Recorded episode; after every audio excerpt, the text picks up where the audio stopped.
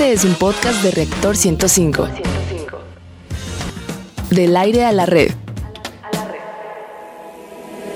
La diversión también es conocimiento. La diversión también es conocimiento. Radio Big Bang. Radio Big Bang. Ciencia y tecnología con Bárbara Esquetino y Leonardo Ferrera. Radio Big Bang. Radio Big Bang. Radio Big Bang. Hola, ¿qué tal amigos? Es un gusto como siempre el saludarlos. Están en el lugar y a la hora indicada. Esto es Radio Big Bang, donde la diversión también es conocimiento. Estamos en vivo y como siempre el programa estará buenísimo. Los saludamos con el gusto de siempre, Bárbara Esquetino y Leonardo Ferrera. Hola, mi querido Leo. ¿Cómo está? Pues yo re bien, La sonrisa gracias. más contagiosa del oeste radiofónico. hombre, muchas gracias, Y muy cada bien. programa va sumando fans. No, ¿Usted, güey, no, no, más bien son amigos, más bien diría yo. Bueno, pues ¿cómo están, queridos bigbanianos, eh, querida Barbarita, nuestro querido eh, equipo de producción? Y los invitamos a que se queden con nosotros una hora que será en verdad como el agua. Prometemos que no se van a arrepentir. Transmitimos a través de Reactor 105 FM. Y bueno, pues ¿qué te parece, Leo, si vamos con los temas que trataremos el día de hoy?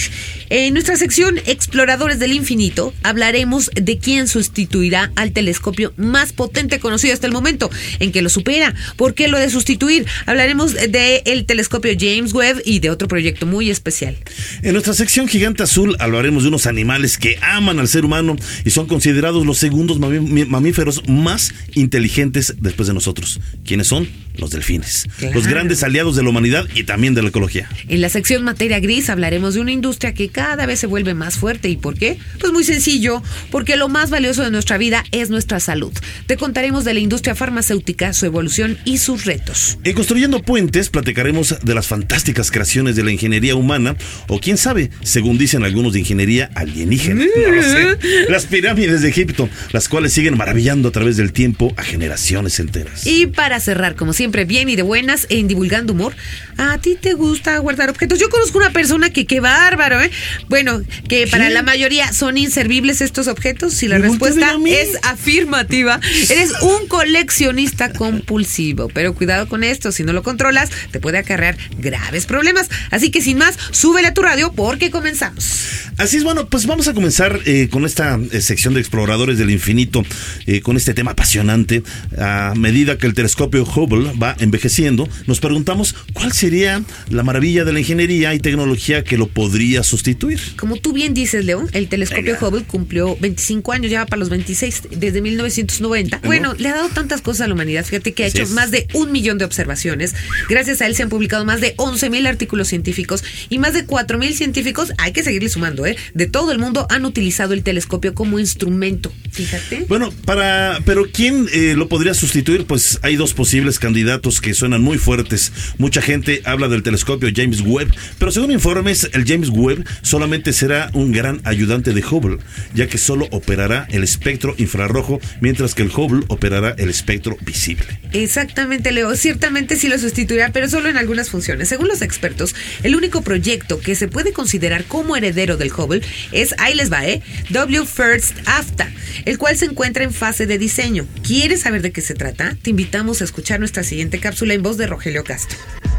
El proyecto W First AFTA inició como una misión relativamente modesta, cuyo objetivo principal era observar las supernovas más lejanas para estudiar con precisión la energía oscura. Pero el proyecto original siguió creciendo hasta incluir el estudio de los exoplanetas y otros objetivos astrofísicos. En la actualidad, W First AFTA es el mejor candidato a suplir en la próxima década al Hubble, pero lo más increíble es que contará con dos instrumentos, que le permitirán grandes proezas. Tendrá una cámara superpotente con la que se podrán proyectar imágenes, con un campo mucho más amplio que el Hubble. En el Hubble se pueden ver hasta 10.000 galaxias al mismo tiempo, mientras que con el W First AFTA se podrán ver hasta un millón. Tendrá también superdetectores de 288 megapíxeles y 6 filtros, con los cuales podrá observar un total de 2.700 supernovas lejanas e incluso le permitirá detectar la naturaleza de la energía oscura. Para que nos aclare todas nuestras dudas, damos la bienvenida en el estudio nuevamente a nuestro queridísimo bigbaniano Antonio Yedías de la Sociedad Astronómica México. Toñito, ¿cómo estás? Ay, Hola, pues ya ¿qué se tal? está hasta encuerando y dice, ya voy a entrar en materia, ahora sí ¿Eh? pregunten. Es que Sí. A ver, ¿qué, qué, qué qué hay de cierto? O sea, yo lo que yo lo que sé es que el, el James Webb va a ser un gran ayudante del Hubble mientras viene el W First AFTA. Sí, Sí, exactamente. Entre los dos van a operar justamente el hueco que piensan dejar de- del Hubble. Sí. El Hubble, para empezar, fue un- bueno, es, yo digo que de los grandes inventos de la ingeniería Sí, que pudo haber sí. existido. El más grande pudiera ser. El, sí. De los más grandes, sí. Es que para el más grande está muy difícil, pero el de los más grandes sí, seguro. Y entonces, eh, obviamente al principio el Hubble tuvo muchos problemas, bueno, Sí. que se fueron resolviendo, ¿no? Claro. Pero entonces el Hubble, pues literalmente va a dejar un gran espacio Exacto. dentro de la exploración espacial. Un muy, muy grande Va a espacio. morir definitivamente, Toño. No, no es, no es que vaya a morir. Bueno, sí, O sea, eventualmente. se va a quedará ahí como un cacharro Eh, eh, eh, espacial ya que no se esté usando y que sea inservible. Exacto, momento. intentan recuperarlo, o sea, en el sentido de que lo van a reintegrar otra vez a la. Tierra. O Reciclarlo, ¿no? Eh, Digo, algo se puede hacer. La, idea es eso, o sea. pero el problema es que al momento de reintegrar algo a la Tierra, pues la mayor parte de los casos se destruye. Entonces están buscando la manera, llevan muchos años tratando de buscar la manera Para de que cómo... no se quede perdido sí, porque lo quieren exactamente para el Museo de Se, Aeronáutica. se Es que lo que convierten te iba a en, decir. en esqueletos En-. Washington. Sí, Ahí. y es un desperdicio porque de verdad También. que ha sido un gran aliado en ¿Sabes que me imagino en como, el como conocimiento en la antigüedad, digamos, las famosas, eh, eh, los galeones, digamos, españoles, en su momento Claro. eran de alta tecnología. Ah, Claro. sí. En su momento. Y obviamente después de cientos de años se, se convirtieron en esqueletos del fondo marino. Yo me imagino que en algún momento toda esa tecnología que es ahorita lo, im- lo más impresionante hecha por el hombre que está en el espacio, habrá un momento que se convertirá igual. Sí, claro. En una chatarrita Y ahí. aparte, el, teles- el telescopio Hubble, a pesar de su edad, que ya tiene Exacto. 25 años, sigue siendo un telescopio de alta categoría. Claro. O sea, que Oye, no se puede pero- comparar con otro. Pero ¿por qué el W First? Eh, eh, según leí, viene para la próxima década. Claro. El, el W First todavía no está este, No, ese- terminado, pero sí es un gran proyecto. Sí, sí es como Pues, un, un monstruo, digamos. Yo le voy más al James Webb. O sea, es que intentan como dividir el trabajo, pero eso también le ha cargado un poco la mano al James Webb porque Claro. quieren que este pueda sustituir realmente en todo sentido al Hubble. Y por eso le voy más al James Webb. Aparte, han trabajado, tre- trabajan tres agencias espaciales en el James Webb, mientras que en el otro solamente trabaja una. Entonces, digamos, si el trabajo en conjunto, pues es mucho mejor. Claro, ¿y cómo se va a poder determinar al final, cuando ya esté terminado cada cosa, Pues, cuál, cuál es el que da mejor rendimiento? eh, seguramente. Oh, pues Por ejemplo, y aparte el James Webb pues ya está casi terminado. O sea, realmente se planeaba Sí, sí, lanzarlo en los años pasados, Sí. hace dos, tres años, y ya, sea, en Y teoría ya está otro, acabado. Pues es hasta Todavía falta el un buen. 2020, digamos. Pero bueno, ni es tanto, ¿eh? El tiempo. Pues esto sí, de- no, realmente pero no es mucho. pero, pero aparte un diciendo, exacto, que tiene un alcance que, por ejemplo, el, J- eh, perdón, el Hubble tiene rápido, eh, puede puede ver, no sé, creo que eh, 10.000 galaxias, vamos a ponerlo al mismo tiempo, pero Sí. que el otro, el W First, un millón de galaxias al Claro, mismo ¿no? tiempo. Sí, mucho o más. sea, que es un gigante. Para que se den una idea, por ejemplo, básicamente rápido con el Hubble y el James Webb, el, teles- el tamaño de los espejos que va a ser el James Webb es de seis veces más grande que el Hubble. Entonces, y es un diámetro. Entonces, Wow. eso es, es un número que se va a multiplicar exponencialmente. Entonces, imagínense cuánta Qué cantidad podrán ver los. Ay, qué, qué encantador. ¿Eh? Pero ya, ya, ya. Tú, tú eres de la casa y vas a Ah, volver a venir. Así que te tenemos que despedir por el momento. Gracias. Toñito. Toñito muchas gracias. Bueno, pues vamos ahora a Gigante Azul. Y como lo mencionamos, Leo, al inicio del programa, hoy vamos a hablar de las segundas criaturas en el mundo, declaradas los seres más inteligentes después de los humanos. Como dijo Leo, nos referimos a los delfines. Exactamente, Barbarita. Bueno, para darte un ejemplo de su evolución en el cerebro, se han hecho diversos estudios en la costa de Australia Occidental y uno de ellos en particular, fíjate, A ver. comprobó que los delfines aprendieron a sostener esponjas en su hocico para protegerse mientras buscaban peces espinosos en el fondo del mar. Fíjate. Eso una inteligencia Claro, eh, eh, claro. asombrosa, ¿no? Y ahí te va otro, dato para que te asombres. También se ha comprobado que los delfines se comunican entre sí utilizando sonidos con diferentes características. Tienen una audición altamente desarrollada, de tal manera que el sonido que nosotros escuchamos de un delfín Ajá. se compone de 700 sonidos diferentes. Así Lo que quiere decir que un delfín en realidad al emitir este sonido nos está transmitiendo cientos de mensajes diferentes. ¿Qué? Y al mismo tiempo, Sí, o sea, digo, al qué, qué mismo interesante, tiempo, ¿no? Bueno, exacto. se cree que cada delfín tiene un, fíjate, un nombre único. Sí. Qué maravilla, ¿eh? ¿Qué lo diferencia de los demás delfines? Ya que cuando nacen, fíjate, la madre delfín vocaliza un mismo sonido varias veces, con lo que se cree que está pronunciando el nombre de su bebé. Ay, qué bonito, Leo. Oye, está precioso eso. se está hicieron de delfín. Ay, qué bonito, qué bonito. Ay, pues qué vamos bonito, a escuchar ¿no? más con Rogelio Castro, ¿te parece? Ahora le va. Al realizar estudios en los cerebros de los delfines, se encontró que tienen muchas características ligadas a un grado de inteligencia muy elevado.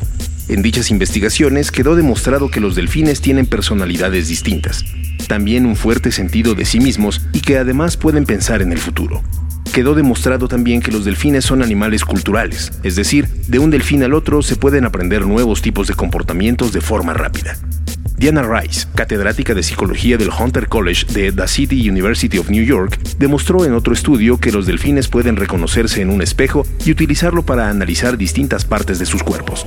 Radio Big Bang. Big Bang. Big Bang. Como sabemos, los delfines son mamíferos. Necesitan salir a respirar fuera del mar cada 5 u 8 minutos. Y también duermen con la mitad de su cerebro, ¿eh? para que lo sepan. Pudiendo desconectar el lado derecho del izquierdo para continuar durmiendo y respirando al mismo tiempo. Pero fíjate el control de, de un Sí, hemisferio, decir, sí. voy a controlar la mitad, ¿no? Sí. Y el otro está en alerta, finalmente, el otro hemisferio. Pero, a ver, eh, debe ser por eso que, que duermen, fíjate, con un ojo abierto. Un- o sea, un, un ojo al Así gato y otro al garabato. ¿no? Ah, pues así, como los, como gato. los, los, los cowboys. Bueno, y luego. Oye, imagínate que se fuera con los seres humanos. Yo te vi a dónde vas, Así a dónde vas a salir. Así hacían los vaqueros. Oye, no, pero ¿sabes qué? Las mujeres no tienen un sexto sentido. Es, tiene un ojo al garabato y de repente, ¿qué horas son estas de llegar? No, es que o sea, llegas tan dormidísimas y ahora, ¿qué horas son estas de llegar? No, no, no. Ahí hay algo, ahí hay Sí. algo. Bueno, a ver, pero que algo que, que en verdad no nos deja de sorprender y tampoco dejamos de agradecer es que los delfines actúan solidariamente. Sí. Fíjate, por ejemplo, cuando un delfín está lastimado, los demás acuden de inmediato para ayudarle, Ah. levantándole hasta la superficie para que pueda ¡Qué respirar. ternura! No, no, ¿Y, por y qué, me, o sea. qué me dices, Leo, de la ayuda que le dan al hombre? Está más que confirmado cómo ayudan a los pescadores, por ejemplo, empujando los peces a sus redes a cambio de quedarse con, unos- con algunos de sus pececitos para comerlos ellos. ¡Qué bonito! No, en verdad, eh, maravilloso. Sí, hay que hacer mención honorífica a la Sí. delfinoterapia. Sí. El sonar de los delfines transmite ondas muy altas de frecuencia, las cuales favorecen la activación de neuronas y facilitan la estimulación de ambos hemisferios cerebrales en el ser humano. Pues qué bonito. Y para concluir, Gigante Azul, Big Bang al momento. Ahí les va. El Grupo Intergubernamental de Expertos sobre el Cambio Climático ya ha trazado varios escenarios para finales del siglo XXI. En el escenario más positivo, escuchen ustedes, la temperatura aumentará 2 grados, pero en el escenario más real lo hará entre 4 y 5 grados, lo cual nos afectará gravemente. Bueno, y ustedes dirán que tiene que ver esto con Sí. los delfines, pues ahí te va. Ajá. En este último caso, el que aumente la temperatura entre 4 y 5 grados, eh, significa que una de cada seis especies del planeta podría tener grandes posibilidades de desaparecer. Esta extinción masiva afectaría a 5.2% de las especies, en las que se incluyen a ballenas, delfines y focas. Es decir, todos los mamíferos del mar tienen un mayor grado de posibilidades de desaparecer. Es en verdad eh, muy, muy triste, de- ¿no? Pero ya es la realidad, ¿eh? No lo- ahora sí que no quisimos oír, ya es la realidad. Pero bueno, pues vamos a ver si se puede frenar un poquito. Y bueno, pues, ¿a qué vamos, Leo? Pues vamos a nuestra siguiente eh, sección en materia gris. Abordamos este tema, porque como dice Leo, es de lo más común, sobre todo en estos días de cambios bruscos de temperatura, que surjan desde una gripita hasta problemas más fuertes. En este momento es donde hacen su gloriosa aparición las medicinas. Las que no quiero tomar, Bárbara, pero son muy buenas. Exactamente, Barbarita. Pero echemos un vistazo A a, su historia, que ha llevado muchos años de estudios e investigación y se sigue modificando sí, sí. conforme las necesidades de la época. Hay que resaltar que además la industria farmacéutica es una de las 10 industrias más importantes a nivel global en el mundo occidental. Aquí juega un rol bien importante, fíjate Leo, el desarrollo de la química a finales del siglo XVIII. Este fue un paso clave para la humanidad, ya que se lograron aislar los activos de las sustancias. Así es, bueno, estos son algunos de los nombres de los hombres que a través de la química, no se habla mucho de ellos, ¿eh? Ajá. pero fueron decisivos para la creación de medicamentos.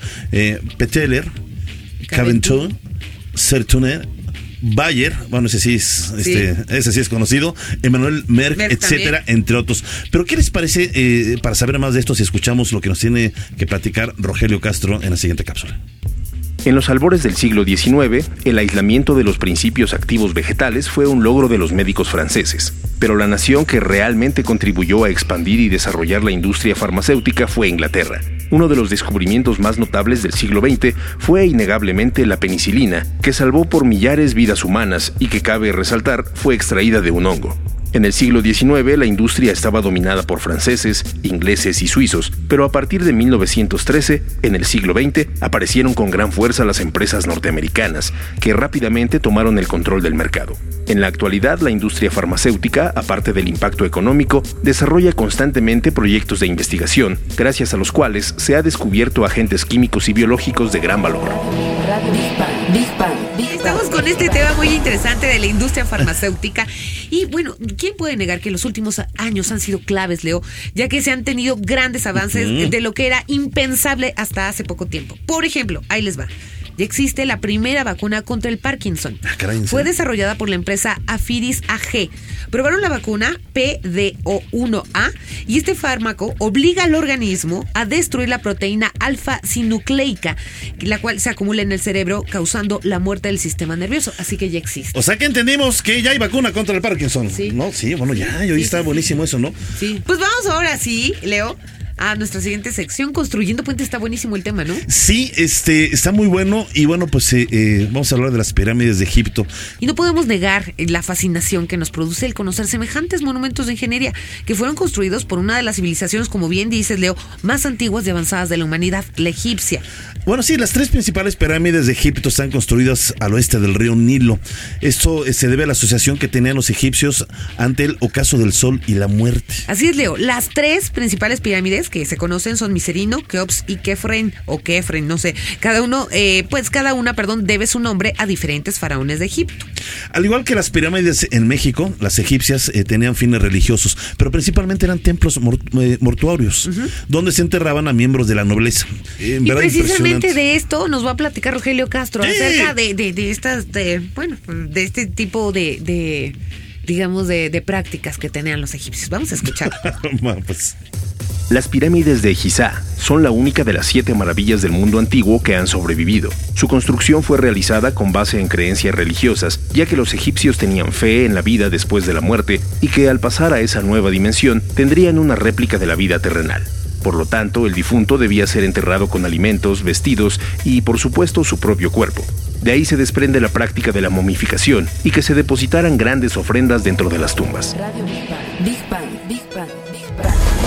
Verdad que es bastante interesante. Y saludamos en el estudio a nuestra queridísima Que colaboradora. además nos está pasando la de. Cecilia.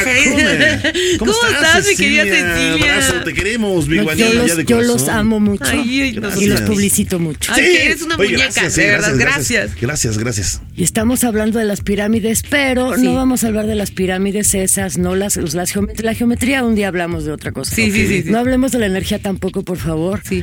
¿Qué tal si hablamos, por ejemplo, un libro? Sí. ¿Les va a gustar? Sí. No es necesariamente de pirámides, pero es una clásica, es policíaca, es perfecta y hay que leer a Agatha Christie con una novela que se llama Muerte en el Nilo. Eh, sí, Ándele. claro, claro, sí, sí, sí. Incluso hubieron películas, ¿no? Sí, claro, hay Sí. una ¿Cuál película. es la temática, digamos, del La del- temática del es, es que es la combinación entre que es muy inglesa Sí. y es muy detectivesca. La temática es, está una adolescente casi ya adulta haciendo su viaje anual por el Nilo y está un muchacho que se está enamorando de ella y está Hercule Poirot, o sea, Hércules Poirot, Ajá. que también es un detective muy maravilloso, siempre de gomina en el pelo, ¿no? Sí.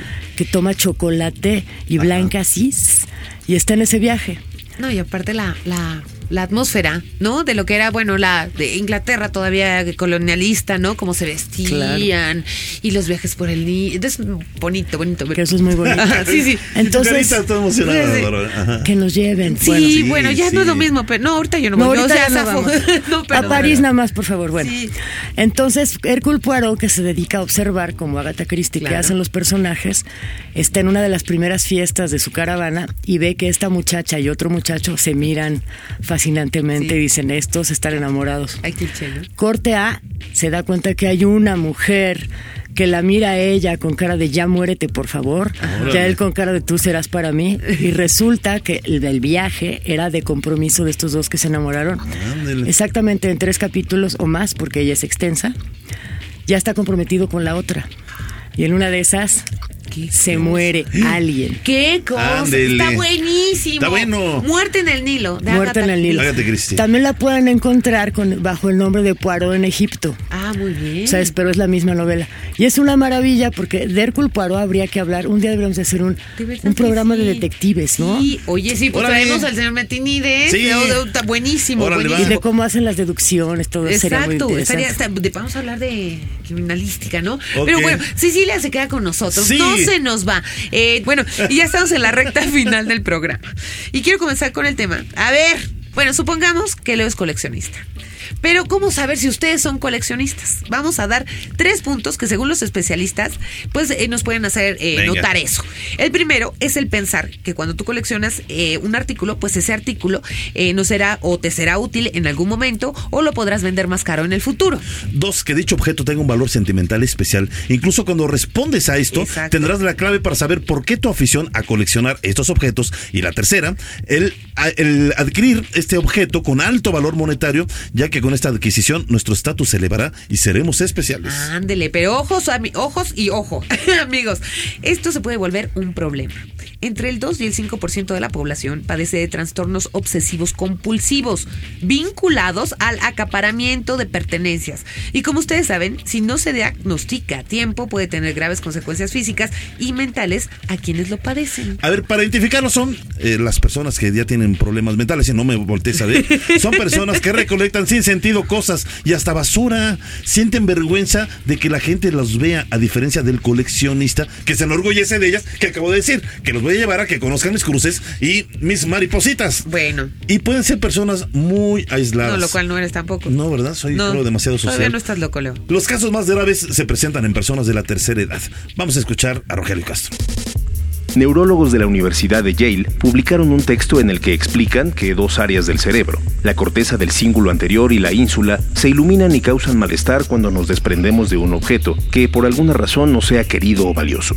Tal vez por dicha razón, un coleccionista acumula sus objetos y no los quiere dejar ir.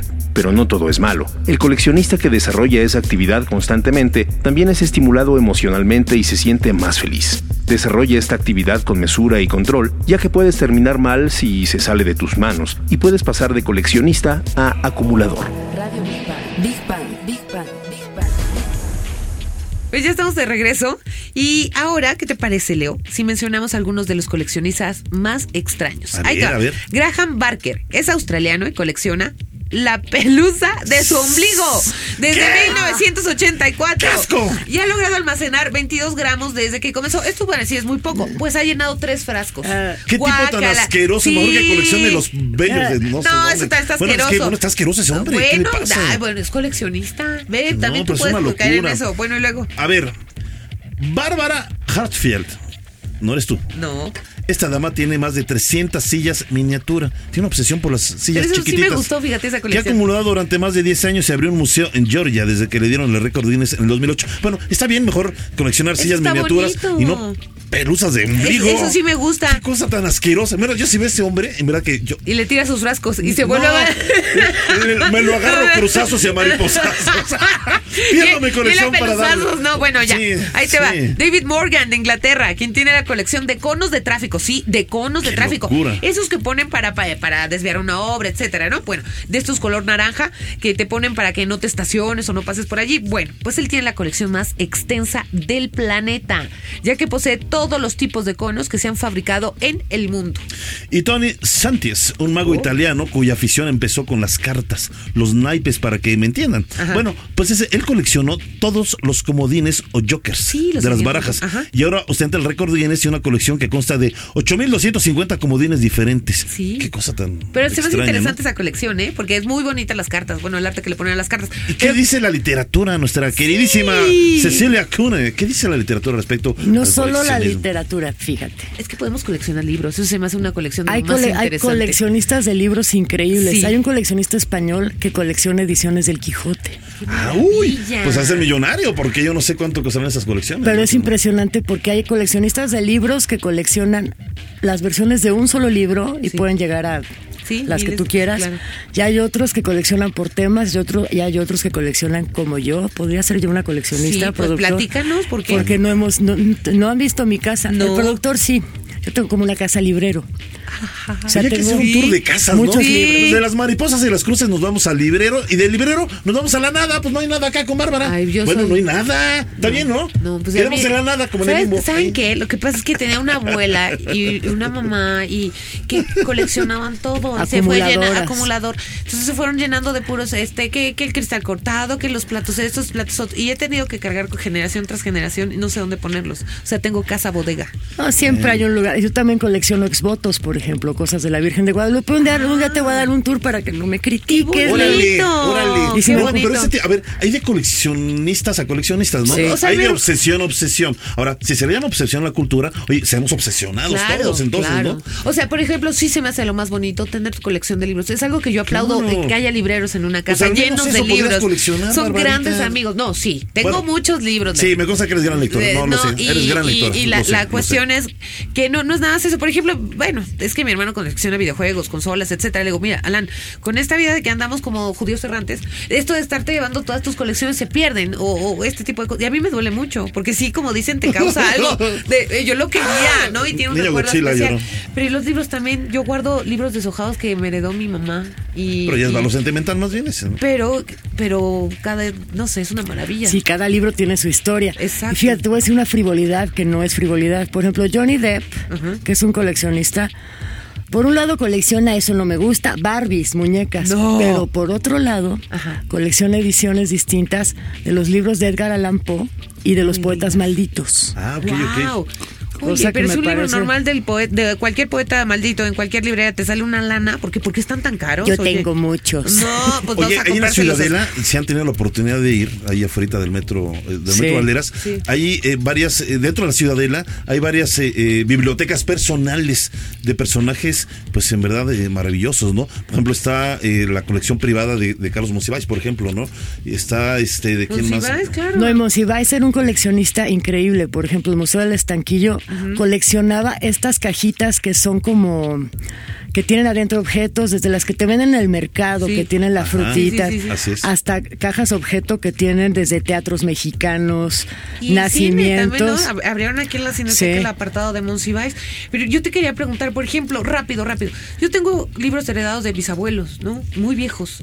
Pero pues muchas veces no sabemos a dónde llevarlos. Pues yo los guardo, nada más, pero ya están como en mal estado. ¿Qué, qué se puede Hay hacer? hay que sabes que hay que checar que es importante. Más allá del mal estado, tienes que checar qué ediciones. Sí, de qué año. ¿Qué tipo ¿verdad? de ediciones de qué año está es? la lana y No, sufriendo acá, pues sí, pero hay que y llevarlo con tú. personas que no te vayan a estafar, o sea, hay que tener Sí. cuidado. Tú enséñamelos, amiga. Sí, sí, sí, cuando quieras, estás Muy invitada bien. a la casa, de verdad. Gracias, Sí, gracias. porque podemos, podemos hablar de, de esos. Hay, hay libros súper valiosos. Sí, Son por favor, que nos digan las ediciones valiosas.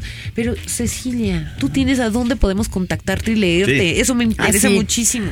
En, mi sección cronoscopio en el tiempo libre de todos los jueves, que parece ser que a veces no me publicaron como un jueves, que ya se me olvidó, pero en general sí es el jueves. Esta vez en el periódico El Economista. Padre. Y este, ah, y en Radio México Internacional, Claro. que es la, la sección, no la sección, la estación virtual del Instituto Mexicano de la Radio, publico muchas cosas, muchas veces, y de efemérides y de cosas curiosas que nos gustan mucho. Gracias, Historia de México. Eres un encanto, te queremos. Te queremos, y gracias, bueno, pues para terminar, y precisamente muy ad hoc con el tema que estamos tratando, para colecciones raras, eh, y no son raras, más bien de arte. El, el coleccionista estadounidense específico, eh, más bien crítico en este tema, Barry Chappell. Eh, No, no, no. ¿No? ¿Qué? No, no, no. A ver, me cambiaste la, la verdad. ah, me la cambiaste la crítico última. nada. Sí, acuérdate. A ver, ok, Sí, sí, tres, sí, sí. tres, dos.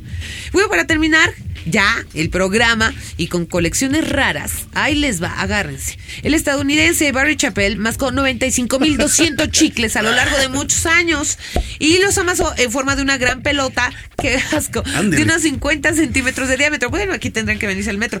Tú podrías hacer también tu colección, Leo. ¿Qué Siempre te andas pasa? mascando chicle, es verdad. Del escritorio de la cabina las están regañando. Y nos regañó. Leo, tu- mira, aquí tengo uno. Leo tu chicle. Oye, a ver, yo pena, prefiero. eso en la primaria ya lo había coleccionar- pasado. Prefiero dejar chicles a pelos de ombligo, a Ay, pelusas de ombligo. Sí, hombre. No, no, no, no, no. A ver, fíjate, este otro estadounidense, poco convencional, le gusta coleccionar muñecas inflables de todo el mundo. Su nombre es Bob Gibbons. Tiene más de 240 de estas muñecas de todo el mundo, pero asegura nunca haberlas utilizado. Pues es que las utilizan para fines sexuales, esas muñequitas, Pues pero asegura las que tiene de nunca las ha amiguitas, nada más las peina y las pinta. Bueno, ya. Y bueno, ya nos vamos, estuvo buenísimo. Agradecemos, como siempre, en la producción. Selinco pa' Barbarita. eh, Bueno, a Mario Juárez, estamos en el estudio B el día de hoy. Sí. También a Ismael Montes de Oca en controles técnicos. En la producción general, a Carlos Serrano, asistiendo a la misma Ceci Mazariego. A nuestra queridísima colaboradora Cecilia Kunen, Sí. a Gaby Chulín en redes sociales, a todos nuestros investigadores y especialistas. Pero sobre todo a ustedes, a ti, querido amigo vivuaniano, que haces posible este programa. Nos despedimos, tus amigos de siempre, Leonardo Ferrera y Bárbara Esquetino. Hasta la próxima y los queremos muchísimo. Sí, y recuerden. Celinco pa' Barbarita. Oh, caramba. Ándele. Caramba, de verdad no se puede Te va a morder el niño Godzilla. No, Adiós. mames, la voy, lo voy a patear yo. Pero no le- el Godzilla. Ya corten, corten. La diversión también es conocimiento. La diversión también es conocimiento. Radio Big Bang. Radio Big Bang. Ciencia y tecnología con Bárbara Esquetino y Leonardo Ferrera. Radio Big Bang. Radio Big Bang. Radio Big Bang. Esto fue un podcast de reactor. Podcast de reactor. Del aire a la red.